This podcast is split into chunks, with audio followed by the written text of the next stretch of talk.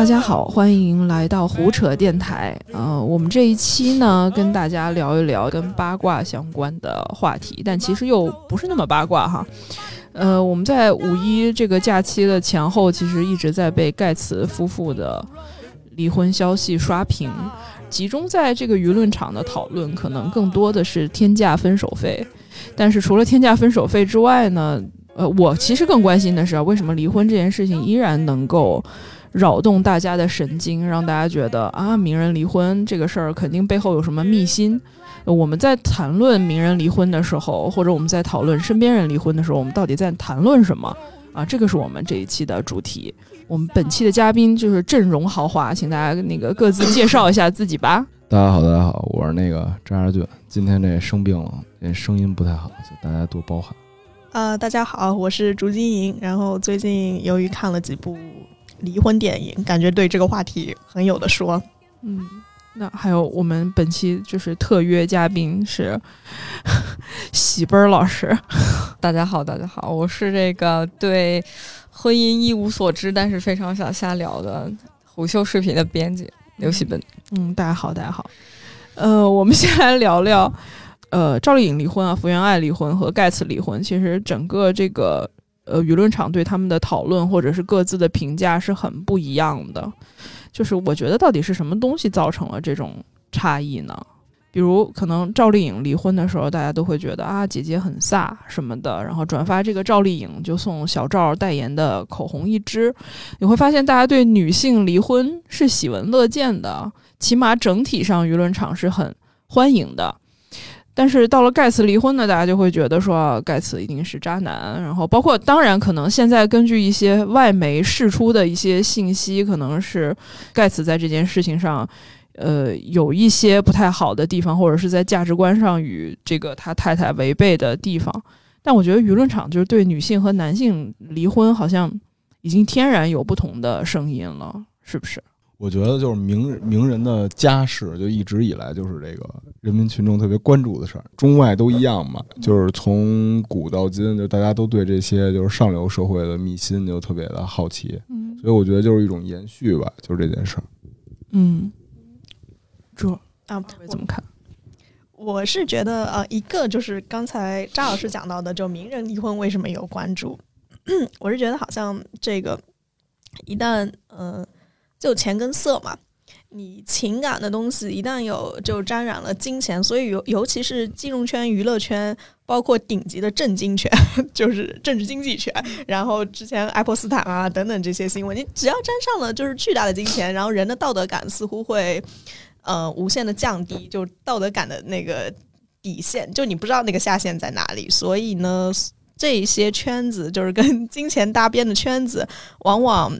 似乎情色的这些故事也特别多，嗯，所以其实离婚，嗯，就我说他们可能就是也有一个共性吧，就包括这个赵丽颖的娱乐圈啊，然后盖茨这种当然首富对，然后福原爱可能也是啊，也是名人对，嗯，所以他们呃，就是跟金钱搭边的这种圈子，好像对经常嗯，钱色交易就多一些吧。然后另外一个就是，其实芳菲的问题好像是，呃，就是现在舆论天然往女性就是呃倒了，就是哎是勇敢的女性，然后 对。对，包括赵丽颖这个以前可能明星离婚经常就是两败俱伤，但是赵丽颖和冯绍峰这一次，赵丽颖似乎就是她离这次婚还获得了很多。就是流量是吗？对，获得一些好处啊。然后盖茨这个的话，嗯，就是目前对释出的信息，也就是说，好像妻子一直是比较呃为家庭奉献啊，就比较隐忍这样。然后盖茨似乎就是一个理工男，然后还跟前女友就是对要度度假，对 对。就是我觉得好像大家天然把自己，就很多女性会天然把自己带入到明星的婚姻里面。然后，如果女性很勇敢的离开了这个围城呢，大家会觉得她可能做到了我想做但我不一定能做到的事情，所以我要为她的勇气鼓掌。嗯对，而且我印象有一特深刻的事儿，就是两极分化特别严重，就是王宝强跟马蓉离婚的时候，嗯，男性不由自主就被带进那个我努力挣钱，你却给我戴绿帽子。啊，然后家贼那种的情绪之中，然后去抨击就是对，不存在的敌人，或者是一个可能存在的那么一个幻象，就一直说，就是骂马蓉，其实包括骂马蓉，还有那个经纪人，其实就攻击那么那么一个呃目标嘛。但是女性呢，有一些女性就把自己带入了马蓉的点，说你王宝强又土又没有生活品味，所以我不跟你离婚，不出去找一点刺激的话，我又未尝不可嗯，的嗯那种感觉。嗯所以我觉得就是那个，就是这这就王宝强那个，我觉得是可能比赵丽颖啊、福原爱，包括是盖茨这些都更就是让我印象深刻的一次名人离婚的。对，那个应该也是虎扑。就知名论坛虎扑步行街的热帖吧，因为跟绿相关，对吧？对，所以我我觉得可能那个击中的是男男性在婚姻里面的焦虑嘛，就可能觉得亲子不确定性啊，就那种女性有可能出轨的那种、那种焦虑，对吧？原始焦虑那种。嗯，对对对。那其实说到我们自己的焦虑或者我们自己的担忧，就是你身边有这种故事吗？就是他们离婚的那种朋友或者有扎老是不是有？有啊，我身边太多了。来来来，浅个 析一下。就想想啊，这太多了，怕说的太流水特八卦啊。就是两种吧，嗯我身边就是按特性分，有两种人是离婚特别多的。一种就是大学的时候，就就这个女孩就看着那男孩，觉得哎太帅了，我要跟你，就觉得生活太美好，就结婚了。嗯但是等到毕业之后，就发现三观不合，就发现那些就是两个家庭碰撞出的问题越来越多，然后大学毕业就离婚了，嗯就真到正经生活的时候就离婚了。就这个我是属于一开始也没想明白，然后最后结尾也没想明白的这种。还有一种是，还有一种是有恶习的那种。就比如说，我身边有一个朋友，就是他那个可能男的工作虽然没那么好，但也 OK 了，就是便利店店长。然后他可能就是一个老师，然后呢，就是这个这方面，就比如金钱什么的都 OK，然后两个人也挺恩爱的。但是这个男孩他沾染了一些恶习，就是赌博，然后把家里的把家里的房子给卖了，然后卖完之后还完欠的钱之后，然后又他们说那咱们好好过日子吧。然后那个男的说嗨没事儿，我爷爷还给我留了套房呢。然后那就离了，这是一种。还有一种是那个就是出轨了，就是出轨了，就是那个女孩儿在怀孕期间，然后男的就出轨了。然后他们具体怎么知道这事儿，就非常的狗血。就比如说，在车载的那个、那个、那个行车记录仪里发现了一些声音，这种的。大佛普拉斯吧，对对对大对对对，就那种声音嘛。因为他就知道她又怀孕，然后他就离了，离了。嗯其实当时这一对儿夫妻是，就是那个男性出轨的，是有妇之夫出轨，有夫之之妇，对对对对对对，就一个公司的嘛。嗯包括就是咸腥的话，咱就不聊了，反正就是就是这三种方式吧。嗯我三不是三种我观察到的特点吧。嗯，然后还有挺多的，因为我身边挺多想不明白的人的，可能也是。呃，对，其实我身边也有朋友，就是大学必婚，就是那个时候我们很流行必婚，就毕业就结婚，就是同时拿俩证，毕业证和结婚证。就那个时候，你可能怀揣着特别单纯的对婚姻，就是呃玫瑰色的憧憬，觉得那肯定跟偶像剧一样特别迷人，然后就结婚了，完全不知道婚姻可能是牵扯到很多经济上面的问题、家庭相处的问题。比如婆媳啊、生孩子的问题，他们可能都没有想，然后可能结婚两年，然后他们发现哦，原来婚姻是这么回事儿，然后马上就离了。但当时他们已经有孩子了，所以就是最后那个女孩儿应该是选择让孩子跟爸爸了，因为爸爸可能经济实力比较强，所以他最后没有去争那个孩子的抚养权。但是我这个这一点我还挺意外的，因为一般可能我们上一辈，就我的上一辈，可能就是他们会觉得不论如何，妈妈是要要这个孩子的抚养权的，都说什么宁跟要饭的妈不跟当官的爹嘛，那种那种俗语，就是如果这样这个问题我去问我妈的话，她肯定会说不能让孩子跟着后妈受委屈啊什么什么的。但是我们这一代，我的朋友他可能已经非常冷静的说。我我不一定，就如果我要了这个孩子，可能会给我未来的生活造成一些负担。比如我要再结婚的话，那我的条件在婚恋市场上就会受到影响，而且就是这个孩子可能跟着我也没有办法得到更好的经济呃物质生活，因为我的经济条件可能不允许我我让他想去哪儿就去哪儿或者怎么怎么样的。然后另外一个就就也是像就是像翟老说的嘛，就是男男男方出轨。我其实那那个故事我真的完全。参与了那个那个婚礼，我是伴娘，然后我是伴娘。呃，我当时觉得特别幸福那一对儿，然后就是你很少见婚礼是一个你能感受到婚姻最最美好的时刻。那个两个人在所有人亲朋好友面前许下一生一世的承诺，你自己想一下，那个那应该是整个婚姻的高光时刻。包包括可能有很多女性的那种呃社会学家去调查，他说可能婚礼为什么呃新娘子的要求在婚礼上是可以得到最大限度的满足的。他说那个是女性权益的巅峰。他说当你进真的进入了婚姻之后，就是社会脚本是另另外一套话语了，就是你你可能。你还要回到那个，呃，丈夫啊，然后夫家啊的那套话语体系里。但是婚姻就是大是女性权利的那种最高峰的时刻。然后，所以我当时觉得啊，这一对实在太幸福了。然后，但是一年也就一年之后吧，这两个人就离婚了。然后我那个朋友，我的朋友是女方嘛，她非常痛苦，就是那个男生应该是出轨了他的，也是工作场合认识的人。而且他的孩子还刚刚出生三个月吧，等于他就是要带着一个小孩离开这段婚姻。但他特别果断，他从就是发现到离婚只用了一个月的时间吧，然后最后走的诉讼离婚。然后因为孩子还小，法院肯定是支持他，还在哺乳期，所以肯定是支持孩子跟妈妈，所以他拿到了这个抚养权。他当时想，他也想的很朴素，他就觉得我不能让一个孩子跟这种男人。在一起，这样孩子能学什么好呢？反正就是这样。但是我也没有通过这两件事情，我也没有觉得不相信婚姻了吧？就是这是概率的问题，对，就是你你也你可能两个人都没想清楚，或者其中有一个人率先突破了你的底线，这都是婚姻当中我觉得可能需要面对的。那我我其实还挺好奇，就是你们在什么情况下觉得结婚是可以？条件成熟的，或者你觉得什么情况下必须要离婚？我以前觉得吧，好像就是我一直在想，生命中到底有没有就是这个人，就是对的那个人。我曾经是觉得，你碰上了就一个人，你觉得就他就是那个对的人，这就可以结婚了。嗯，但是现在呢，随着时间的流逝，想法有一些变化。你总能遇见你的 Mr. Right。就那个人是不是那个人？就是我的意思是，嗯，一个是我觉得是时机，另外一个是就真的只有那个人吗？还是说你一生中其实会碰到不少这样的一个人？嗯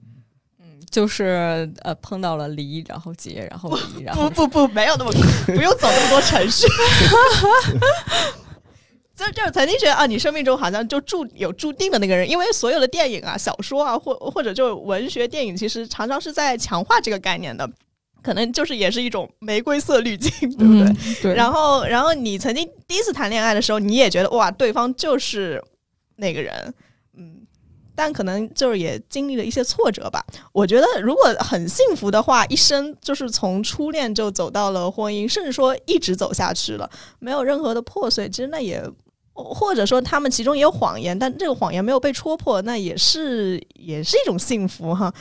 但现在就是会经常觉得，觉得就之前好像那个《欲望都市》里的一句话，他说很多男生在结婚的时候，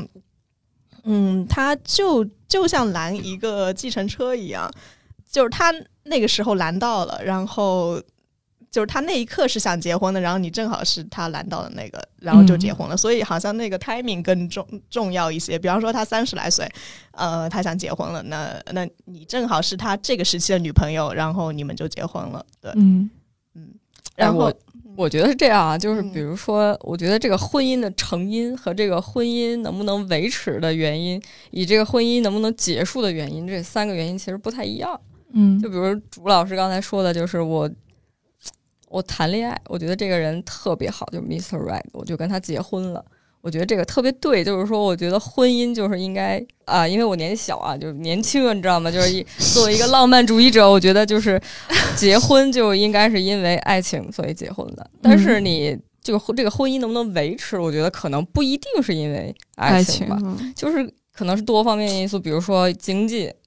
经济条件，比如说这两个人能不能聊得来，我们俩就是。啊，变成亲人之后，是不是还是朋友？我们是不是还能一起生活？我觉得这个事情可能是维持婚姻的一个原因。比如我们两个有一个共同的目标，我们可以就是有一种生活，就可以生活在一起，它可能是维持婚姻的一个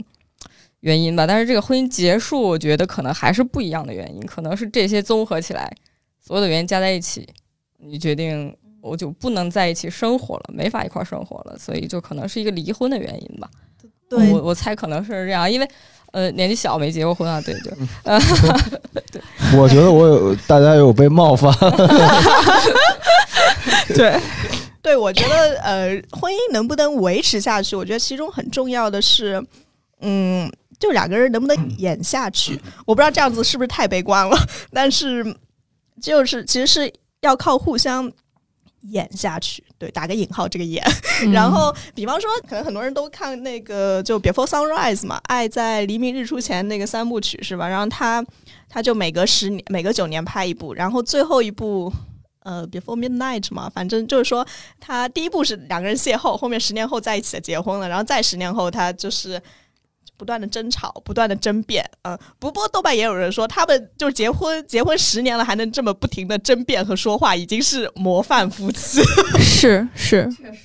对，说说你应该跟那个愿意留下来和你吵架的人结婚嘛？对，就有这么说。呃，但是我觉得他，呃，最后让我觉得比较真实的是，就两个人吵，然后两 两两个人互相就是也指责对方可能其中有过出轨的行为，但是到最后，嗯，就那个女的生气出去嘛。还还是那个男的生气出去，反正反正还是有一方就追上来，还是呃，还是给对方一个台阶下，就是呃，还还是可能有一个嗯、想要和好的一个姿态，但是你摆出那个姿态的呢，如果对方接受了，那但其实这段关系就继续下去了。但有时候如果你不接受，可能他就是走向一个分开的一个状况。所以我觉得有时候跟呃你这个人的性格也有关系，你到底是就比较决绝的呢，还是说嗯、呃对，嗯，好，我们下面有请就是距离婚姻较近的这个渣渣老师。嗯没我也没有，我也没有，就是嗯。就是婚姻婚姻这东西吧，首首先就是我其实对婚姻的概念没有那么就是特别会重视那种，就是我我是觉得就是谈恋爱跟婚姻其实就是嗯区别不是会很大，但是婚姻如果说要是有一个特别不一样的点的话，我觉得是两个家庭的融合会更重一些吧，嗯就是嗯你跟女朋友可能生活只是就是跟经济的关系没有那么大。但是你要是两个家庭在一起的话，其实涉及到很多的问题。嗯，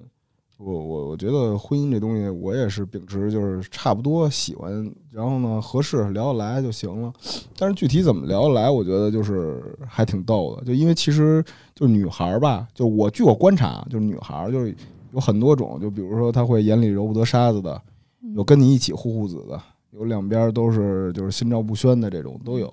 那你肯定有一种，这个就是个性呃个个体的选择不一样，就哪种更适合你，这是必须得去自己去体会的吧。然后我觉得，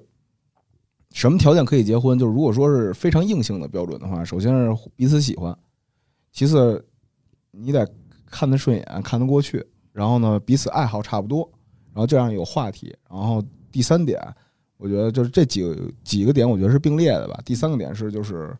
生活就两个人差不多。就是我的意思是说，原生家庭上还有经济上都差不多，嗯就至少你不会是有那种，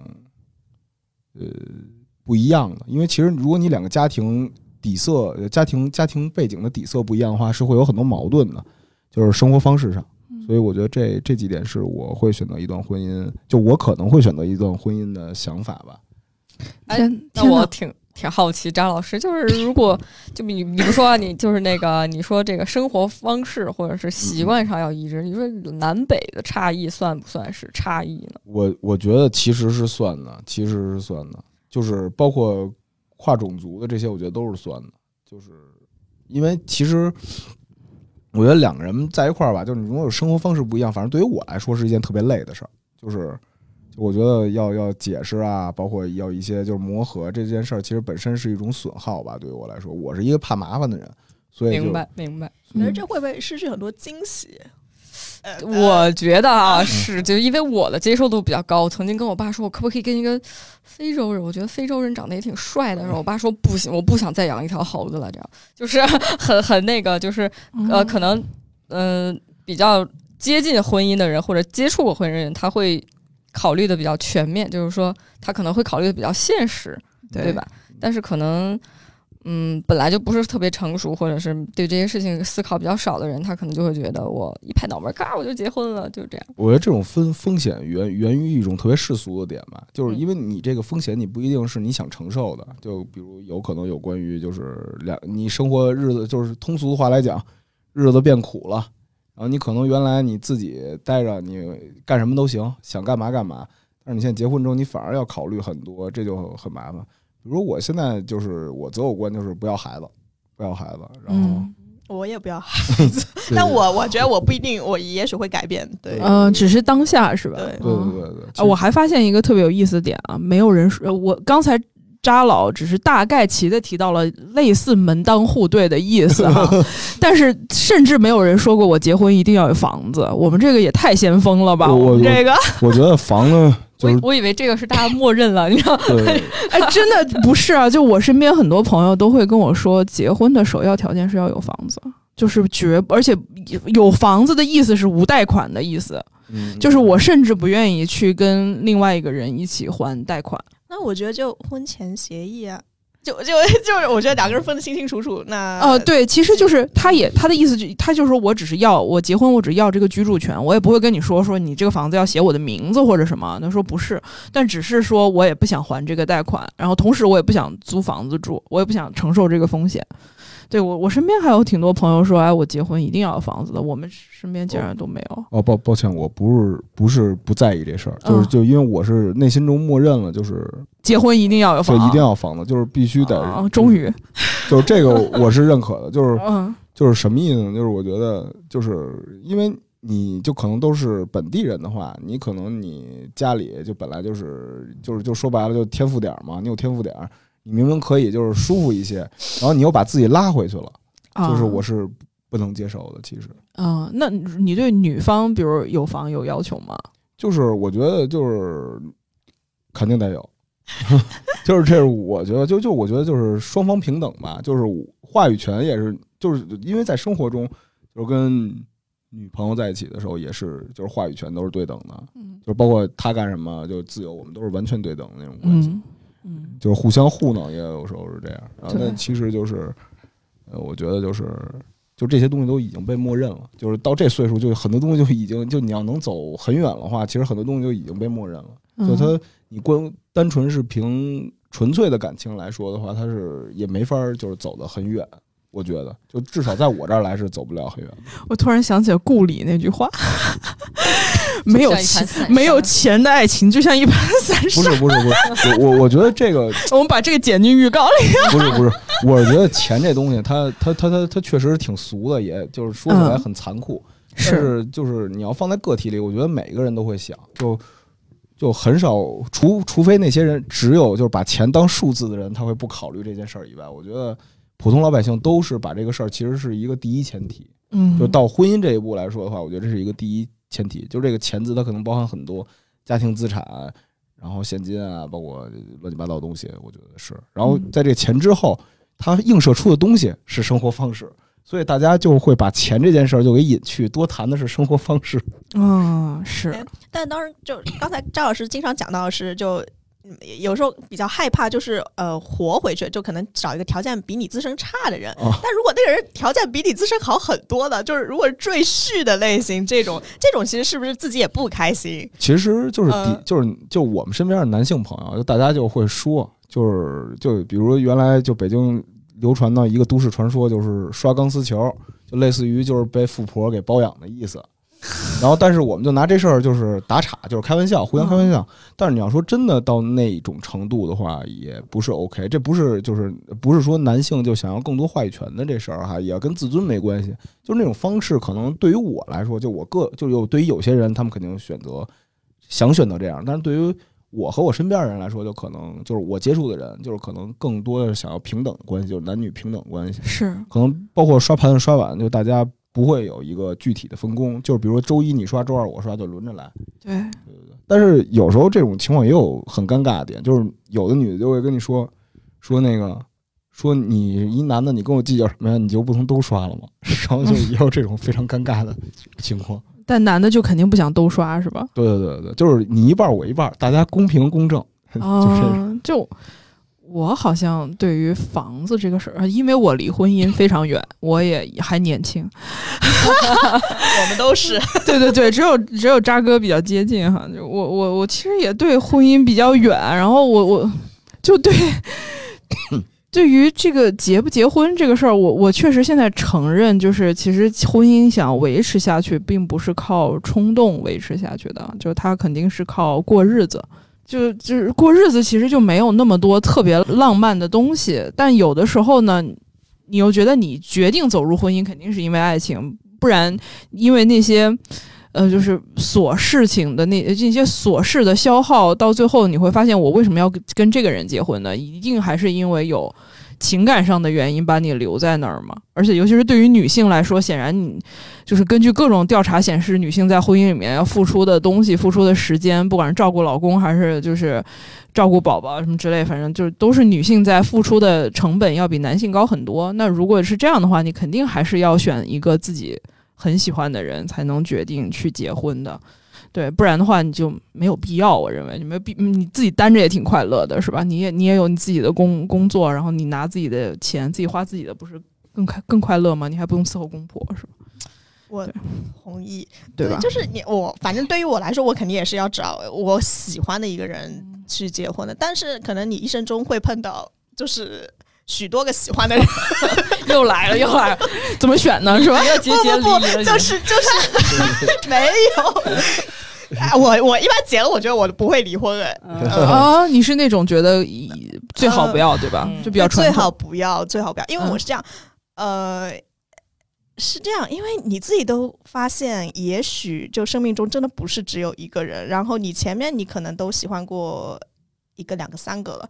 那既然这样，其实每一段恋爱都是一个重复的一个感觉，就是说你心动，然后热恋，然后可能争吵。到分手，当然我其实只有一段，然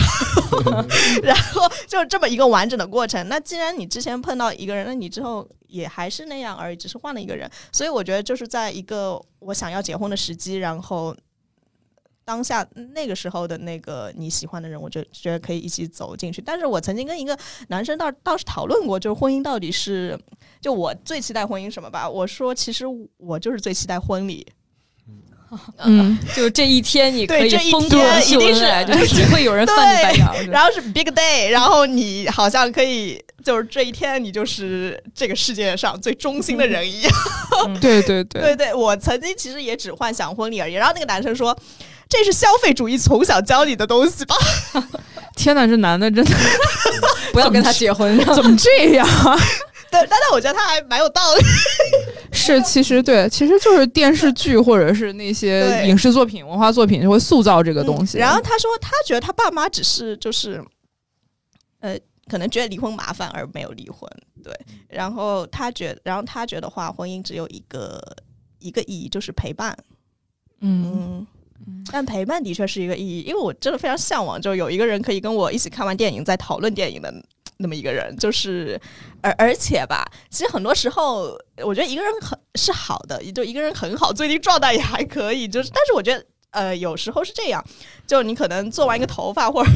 做完一个指甲，你就是那天晚上想要，嗯，可能你你心爱的人对 show off，让就让他看看你，对，有有时候有一一一种这样的心情，然后当只有朋友的话，就是会有点失落。嗯，嗯，哎，我还发现一个事儿，就是咱们刚才婚姻会让那个啊人永远存在，至少，嗯，对我就发现一事儿啊，就是咱们刚才聊聊这么半天，就是咱们没有聊到一个点嘛，就是说，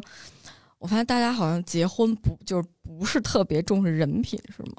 就是怎么可能？哎不哎，你就这样怎么会跟坏蛋结婚？就这样，就我发现很多女孩儿她们喜欢跟渣男谈恋爱，对不对？你们有没有就在抖音上刷过那种谈恋爱嘛，就高富帅很有钱怎么样，然后不谈，然后说渣男渣男谈谈谈，就就那种视频，就是我发现很多女生她们觉得渣男很刺激。但是，就她们谈恋爱的时候，可能会倾向于选择那种坏男孩。但是结婚的时候，我觉得吧，我觉得啊，就是因为我也跟一些朋友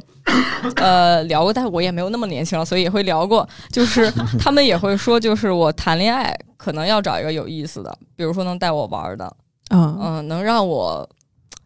有一就是我想要他爱我更多，这也是一种就是爱情里面的互动，我也觉得这很有意思。但是我如果去结婚的话，我肯定选择一个老实的人。嗯就是选择一个人品好的人，我觉得这个也好像是也很有道理，因为我觉得如果这个人他的就是人品好嘛，就可能是一个很泛的词，我觉得他可能归纳为这个人比较有爱，嗯这个人比较善良，对吧？他如果你们两个可能就是很多年了，然后就是已经激情不在，但是这个人很有爱，就是你们还是可以维持一个比较良好的关系，我觉得这个可能是婚姻能够维持，就是不让他走向结束的一个。一个点吧，我觉得这可能是对人的一个要求，就是除了经济啊，除了对激情，可能是对人品的一个要求吧。我觉得啊，对，就是你跟如果人品这个事儿决定的是你们相处的下限嘛，就是这个人这个人到底有没有意思，或者他知识知识和经济结构。就是决定他是你们的上限嘛。如果他他是一个还不错的人，他不会，他对动物也很很关心，然后，然后他很关注，他很关注你身边的人什么的，就是他会让你的下限不会太低，就会让你整体维持在一个比较平静、比较幸福。所以我觉得确实人品挺重要的。就是如果他他不喜欢猫，不喜欢狗，可能对我来说就是扣分的。嗯，就是他喜不喜欢小孩，我都觉得其次。是的，对，就不要虐猫虐狗，我觉得就可以。人人品就是我的意思，好像我不会因为人品而爱上一个人，因此结婚的人一定是我爱的人，所以 对，这这这是一个非常 奇怪的点，就是女孩不会因为这个男的很好就喜欢他，反而可能会因为这个男的坏喜欢他，你知道吗？就但我觉得好好坏坏真的是就是你是捉摸不定的。当然我，哎，我我觉得一个人的本质是善良的，这个很重要。就他可能嗯，很有耐心啊，然后会是一个好父亲，会是一个好丈夫，其实这些都还蛮重要。但是我觉得一个好的人，其实他也是有崩坏的可能性的。因为我最近就看了一部电影嘛，以黑化，对，考45朱老师（括号以黑化）四十五周年，然后呢，他们真的是就是结婚四十五周年的时候，就两个人诶一对一对夫妇，就一个英国片，然后一对夫妇都很好，然后也是知识分分子那种的哈。然后完了以后，这个丈夫就是收到了一条消息，他五十年前在瑞士就阿尔卑斯山的时候，跟那个时候的女友就是在登山嘛，但是他那个女友就意外丧生了，然后遗体就被找到了，嗯。然后他这个时候，他然后他现在妻子正在准备他们四十五周年的那个就是呃就是庆呃那个 party 嘛，对，然后然后呢，这个丈夫他其实自己是他已经非常年迈了，但他还是想回到瑞士 去去看那个前女友的婚嘛，这是在做什么？不是不是不是，只是说他又把自己封闭到自己的那个回忆里去了。然后他现任的妻子就非常的，就是其实他有他的嫉妒和那种就焦虑啊等等的，但又没有表现出来。直到最后最后一幕，他们在那个 party 上，然后他们跳舞嘛，然后那个妻子就甩开了他的手，就是他所有的隐忍在那一刻爆发了。嗯，所以你说。那个先，那个丈夫也是个很很好的人，但是他，嗯，我觉得是就是两个人都是可能敏感的人，然后，然后这个丈夫也能就回忆到初恋啊，就是种种种种，然后这个妻子呢又又不能忍受他其实进入到回忆里面去，好像他们这四十五周年还比不上就是他初恋的那一段时期，嗯，然后，然后我觉得，如果婚姻中两个人就是都非常敏感的话，其实也是很难很难，就是对，其实就是你能不能接受你不是他最爱的人嘛，对吧？对啊，对，这是一个问题。对，嗯就是你能不能接受他不是你，你你在他心里不是排第一，即便在爱情这个序列里，我觉得，我觉得没有必要。我也觉得没别的，不如问问你自己，你是最爱他的吗？那可能也不是，对吧？就可是我会要啥很想要自行车啊我会很想要在他生命中，就是我是他最爱的。嗯，我觉得我觉得也能理，就看缘分吧。我觉得，我觉得这个话题就终结在看缘分吧。对对，渣哥可以接受吗？最后多问一句。我觉得就是没必要搞那么清，好多事儿你搞清了，反而就是好奇害死猫嘛。哎呦，开始说一些人生哲学。真的是，就是我觉得就是就别的事儿啊，工作肯定是要认真，但是在婚姻中，就是与人的接触中，我觉得糊弄还有模糊化处理很多事儿是一个很好的自我保护，也是一个就是你好我好大家好的办法。就你搞清了你最爱谁，又能怎么样呢？嗯就是你难道就是比如你俩结婚了二十年，你突然知道他最爱的人不是你，他心里还有别人。嗯他人生是奇遇，他总会碰见形形色色的人，有可能他也会替代你的位置。对，嗯这个东西总说说不准，我觉得。是所以说，就注视当下就好。就当下你是开心，你跟他是快乐的，就 OK 了。嗯，然后至于未来就不太 OK 了，那该到说分别的时候，那就自然而然是分别了。嗯，反正我们刚才聊了好多，就是爱情和呃婚姻和婚姻能不能走下去哈。那其实呃最近也发布了那个离婚率的统计，就是当婚姻已经结束，就是需要结束的时候，就是现在可能根据那个调查显示，我们目前整个中国离婚率已经连续十七年上涨，然后涨到了千分之三点八吧。呃，对，三三三三点三点四，三点四，然后美国是三点六。呃，对，反正其实就是在一个千分之三点几的水平吧，就是应该是较十七年前有一个数倍的增长，所以就是我当时看了一下，就是基本上还是呃横向呃跟横向比，可能已经到了跟发达国家差不多的水平啊，就是那些英英美国家，然后你纵向比的话，肯定是在不断的涨，呃，离婚率。我看了一下，比较高的地区其实是东三省，就是黑吉辽这这个部分是比较高的。然后其中其实女性提出主动提出离婚的比率是更高的。就这个原因，其实怎么说呢？我就为什么是女生更想有的时候是更想离开这段关系的，男性可能好像无所谓。我之前看了一个什么社会调查，也是说。呃，男性走入婚姻的意愿大概是百分之七十几，而女性可能是百分之四十几，就也远远超过女性。就为什么男性好像看起来更需要婚姻呢？或或者是男性更不愿意，或者女性更想要结束掉这段关系？为什么呢？呃，男性唯一的男性谈一谈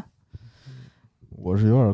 个体性嘛，我也不是特想走进婚姻。啊。那你也没有排斥啊？就有很多男生会说，我想玩到什么多少多多几岁，比如我想玩到三十五，我再结婚。你也没有那种，我觉得一方面可能是来自于就是中国传统教育对男性的劝诫吧，就是呃成家立业。哦，原来儒儒家这套话语体系还会这样啊？对先成家再立业，就是很多很多人啊，都会这么劝你、教你之类的。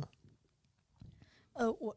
我是觉得好像很多男性好像是被默认为可以，呃，出轨，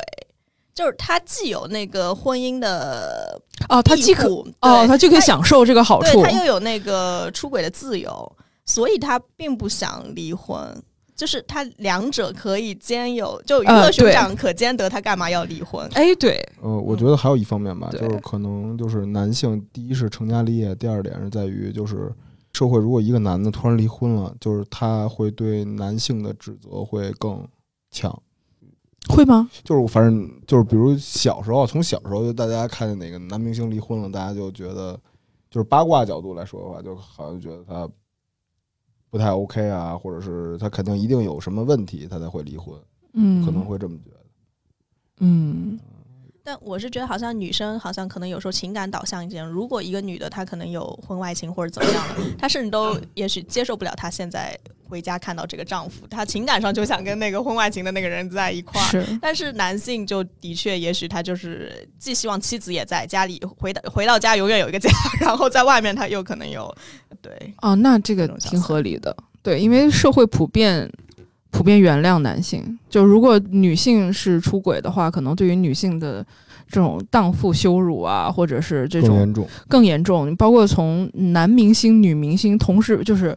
同样是出轨，男明星被拍到出轨和女明星被拍到出轨，对于他们事业的影响是完全不一样的。就男性男明星就无所谓啊，就他的基本盘没有任何改变，但女明星可能很长一段时间她的事业都会受到很大的影响。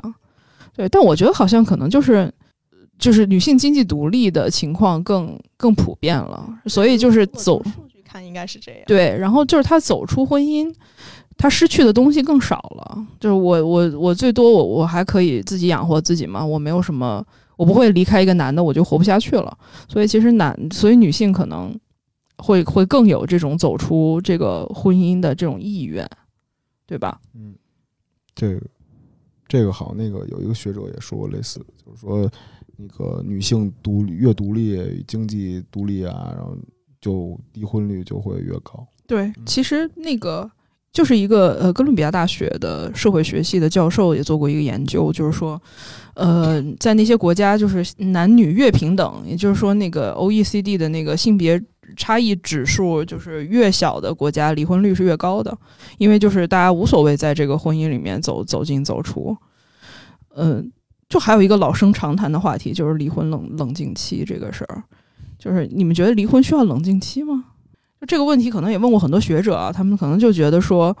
如果你要鼓励大家买一个东西，但是你你把它的退货流程搞得很复杂，那就不，那是不逻辑上是很不不通的嘛。对对对，但是就是当然也有很多学者说这个是是那个什么是冷静一下，让大家不要冲动离婚。但我觉得在中国很少有人。冲动离婚，因为大家对于婚姻就什么宁拆十座庙，不破一桩婚那种话语，已经非常深深的在每一个人的脑子里了。就是他好，我觉得，我觉得没有必要，而且他可能事实上会造成很多女性权益在司法实践当中就会受到一些侵害。因为离婚冷静期实际上是反映一种。立法的精神，或者是一种就是司法实践的精神，就是他不鼓不鼓励你离婚，起码是。然后包括我之前可能在采访一些就是专门做司法救济的一些律师，他可能会说，呃，当然在这个法律规定里面说，如果女性遭遇了家暴，你可以直接提起诉讼，我们就走诉讼离婚，是不需要等三十天的。但是在司法实践的过程当中，呃，我们国家要求第一次。呃，起诉离婚以不判决离婚为常例，判决离婚为特例，而以同时规定，如果第一次起诉驳回了，你需要第二次起诉离婚，中间需要隔六个月。也就是说，这样一来一回，你起码要等一年才能够离掉这个婚。所以他的，所以那个律师的说法，其实就是说，整个这个在。司法救济对女受家暴女性的司法救济完全没有跟上的时候，盲盲目的去鼓励离婚冷静期，其实是对很多女性是很不公平的。对，当然我们看那个数据上，肯定很多说很多人说什么几百什么几几百对什么还是几几十万对的那个夫妇什么撤回了离婚，但是这个是很有效啊，这个是很有效。但是我我我个人还是觉得离婚冷静期这个事儿就很有待商榷。嗯，我也是觉得离婚冷静期，比如说我已经决定要离婚了，我之前肯定也有过一些挣扎，对对吧？我已经不需要一个多余的冷静期，但是在就是跳出立法这个事情来讲的话，我觉得有一些离婚可能真的是激情离婚，嗯，就是我。我突然就有个什么事儿就过不去了，然后我就在这一刻我就特别想离婚，然后可能这个这这一刻指的是可能这一周或者是这半个月，对吧？那那可能这个时候我需要一个时间冷静一下。那我觉得这个时候离离婚冷静期其实还是一个给你，不管是你决定离婚还是决定不离婚，它都是一个心理的缓冲期。我觉得，所以虽然这个离婚冷静期在我觉得在法律上它是有。有一些深意的吧，就是感觉不是特别的友好，但是其实，在某些方面，我觉得它可能也是一个必要的，嗯嗯，可能也是一个必要的，也没有说就是可能也不是大家就这个婚我不离了我就会幸福，但是可能在一定程度上它减少离婚率，也在一定程度上减少了一个家庭两个家庭之间的一些破碎或者是琐事，我觉得是这样。嗯，嗯我觉得离婚冷静期这事儿吧，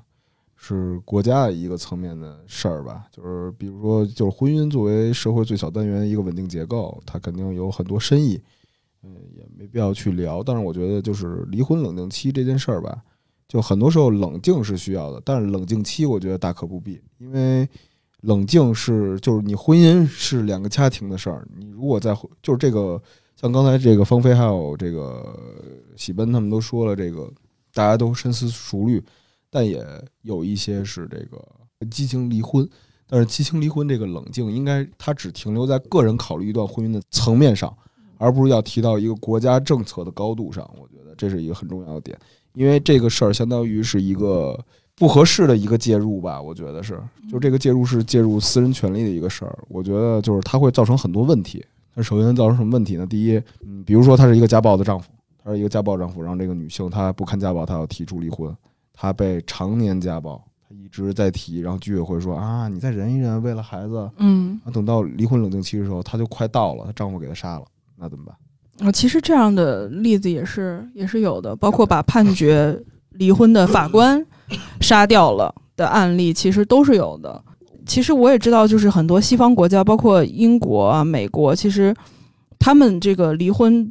审查的原则也是以离婚慎重为为核心的精神的。包括英国，其实他那个他的那个离婚的程序也非常复杂，就是你需要公示你们两个人离婚，然后就像结婚一样，没有人提出反对，你们两个人才能把这个婚离掉。然后它同时这个周期也非常漫长，可能也要一两年。但是我还是想说的是，就是在呃有一些那个妇女的庇护所或者是一些救救济没有在没有完全跟上，就是因为我也看过，就是我们国家的那个家暴的服务站或者是女性的救济中心，完全是以民间为主导。情况比较多，所以它在不完善的时候，我们盲目的，比如说向制度这个方向去靠拢。我们比如其中有任何一个人提出撤回这个离婚申请，这个婚姻可能就这个离婚申请就取消了。我觉得还是还是就是有待商榷吧。因为其实我国第一次离婚潮是在一九五三年到一九五六年，那个可能是五零年的婚姻法第一次确立的时候。呃，当时其实。就是邓颖超先生提出的，说只要有一方坚持离婚，这个婚姻就应该离掉。对他说，就是因为我们在就是比如四九年以前，可能有很多女性为了离个婚需要自杀，需要杀人，就是有很多这种伦理的悲剧发生，所以他觉得可能对于中国来说，呃，对于那个时候的中国来说，可能比如娶个什么童养媳啊、包办啊，然后。这种老夫少妻什么这种情况对女性的压迫很很严重，所以他觉得说五零年婚姻法的时候，他就觉得说我们一定要以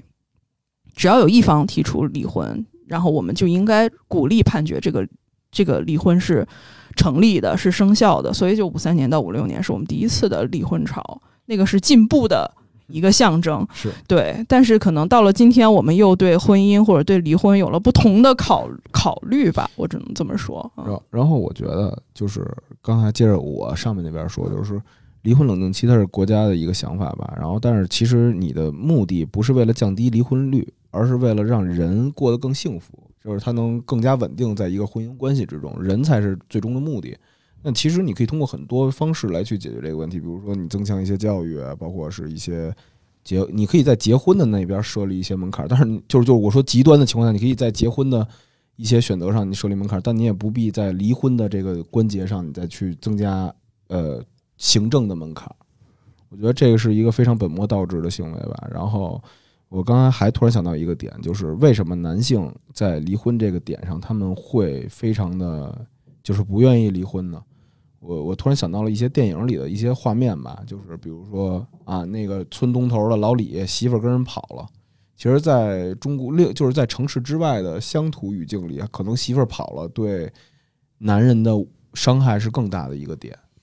所以我觉得这是在物化女性，对是我的东西，我的东西没了，对对，现在很丢脸，是吧？是就有点类似于就是就像古代古代抢钱抢粮抢娘们儿，然后最后娘们儿跟人跑了。是一种自己私有财产的丢失。我觉得，其实，在另外一个就咱们不知道的中国的生活方式里，可能离婚是一件非常打脸的事儿吧。或许这个事儿，我觉得我可以再研究研究。但是，我觉得，我觉得接着渣哥这个说，就是为什么都是女的想去离婚？因为其实，在很多的地方，西北、东北，或者是甚至是南方，其实女性在婚姻中的地位还是不是那么高的。嗯他们还是婚姻中大部分的烦恼是女性的，所以男性不会感觉到什么。比如说孩子，那可能真的是丈夫下班了，躺着玩手机，说我累了一天啦，这个那个的。然后你今天一天在家，你就不能看一下孩子吗？可能很多时候就是这个事情没法拒绝，没有办法，没有办法说，所以还是女性。是劣势的一方，所以在他们有了这个经济或者是其他的一些保障的情况下，他们就会选择不再忍耐。嗯，对。但是对于男性来说，那就是我的，我在舒适区躺平了，你让我坐起来，就是这样一个概念。我觉得，嗯，是。所以其实我们也对于结婚、离婚聊了挺多的。那其实我想更想知道大家怎么看离婚。就可能很多，比如我的上一代人可能会觉得离婚是一种婚姻上的失败，但是可能到了我，我会觉得婚离婚只是婚姻的结束，它并不是一种失败或者是成功。就因为刚才卓老师也说嘛，就他希望。结了婚就尽量不要离婚了。嗯，我觉得社会角度讲，把离婚看作一种失败，才是可能我们才是最大的失败。对对对，这个这个没有必要。我觉得应该一个社会是对离婚这件事的态度应该要越来越开放的。对，呃，对于我自己来说，嗯。对，其实我也比较想结了婚以后就呃就一直一辈子，因为可能比较懒吧，然后就一个人觉得定下来了，也就是他了。如果就大家合适，因为因为你如果之后要再去找再去找，我觉得每一次都是一种，就你不断的把热情给投入，然后你把你要把自己的过去或者说什么，你需要一个人再来了解你一遍。嗯，我明白。但是那些过程其实你之前都经历过了，而且所有感情的呃起伏和激荡，我觉得可能每一段恋爱都是那个样子。所以我觉得，在一个适合的年龄碰到那个那个喜欢的人，就嗯在一起。然后，然后不然的话，因为因为那个时候你也其实可以收心了。因为如果每一段恋爱对于给你的那个情感的那种起伏体验都是一样的话，我觉得。其实你没有必要在后面的人生中重复那么多这样的体验与经历，嗯，对，所以我觉得是有一个适当的时候，你应该进入一种呃另一种程序，对，嗯，渣哥觉得？我觉得，就婚姻是一种失败与否，我觉得得从几，我觉得它是有很多角度的吧，嗯，我觉得从观念上，离婚不应该被视为一种失败，这肯定的，就因为这个是不行的，但是你要说。如果离婚，在没有财产公证的前提下，你离婚了，那是你经济上的失败。那如果你要是再从你的心心力的付出来说的话，离婚其实也是你错付的一场失败。嗯，呃，这是肯定的。但是我觉得就是结婚要慎重吧，结婚要慎重。我觉得离婚离婚这件事儿失败与否更重要，取决于你结婚的时候是否真的慎重的对待了这份感情。对。所以说，其实离婚这个东西只是你过不下去的一个点。嗯，对对对。但是你现在还有一种，就是有些时候离婚也是也是好事儿啊。就比如那个单位分房，单位分房，你你说的是假离婚是吧？假离婚（括弧不在我们的讨论范畴之内）。对不起对不起。然后我觉得就是观念上，大家不要把离婚视作一种失败吧。然后剩下的就大家担心财产可能受到损失的，那你就去做财产公证。这样的话，等到万一有一天。你有可能会面临这种情况的话，你也不会觉得自己或不太行。然后另一点就是，你从开始这段感情的时候，就你要认真对待吧。然后这样，至少你在离开的时候，你也不会觉得自己太亏。就是双方就彼此心照相交就好了。是，我其实也觉得离婚，我觉得可能对我来说，因为我也不喜欢小孩儿，所以可能如果我决定要离婚的话，可能对我来说问题最大的是我父母，就我不太想伤害他们。就是到了婚姻，其实你就会发现啊，人长大了，真的一点都不酷了。就是原来你会觉得说，像爽剧里面，你会觉得你自己某一个转身会非常帅，但是等等到了这个年纪，就是比如二十岁的末，二十岁的后后面半段，你就会发现你要考虑的事情越来越多，包括父母。就是如果你结了婚，然后再跟他们说你离婚了，我觉得起码我爸，我觉得他可能承受起来会比较困难。我觉得我妈还好，因为她比较年轻。对，然后我觉得我爸就是岁数比较大，我就会觉得他可能会很担心，然后或者觉得很受伤。我我我会觉得说我怎么着都会无所谓，但如果让他们两个难受，我就还是会要好好想一下。我觉得这可能是我离婚的主要的成本。我并不是并不在乎别人怎么看啊，但是我真的很怕伤害父母。就中年人的不酷吧，就是，就是我觉得问题还是说离婚肯定不是一种失败，但是你要让很多人或者是甚至是说服你自己，就是这个不是你人生的失败。我觉得问题在于你是不是把离婚这件事情当成一个人生的进阶，而不是一种退往后退的一种状态吧。就是它不是你人生的失败。对，嗯，是的。好，我们今天对于离婚的讨论已经非常的充分了。对，对于婚姻，其实整个我们其实都聊了一下。对于我们四个根本没有结婚的人来说，我们进行了一顿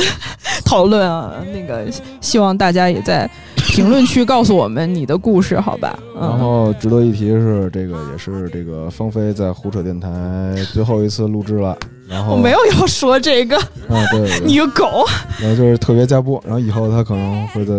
胡扯电台里以嘉宾的形式出现吧。对的，嗯。祝芳菲未来越来越好。天呐，我要哭了！啊！谢谢渣哥，然后谢谢整个胡扯电台的听众，然后陪了我们这么长时间。嗯，我以后会在评论区与你们相见。是嗓子有点哑，显得不真诚，但我们说的话都是很真诚。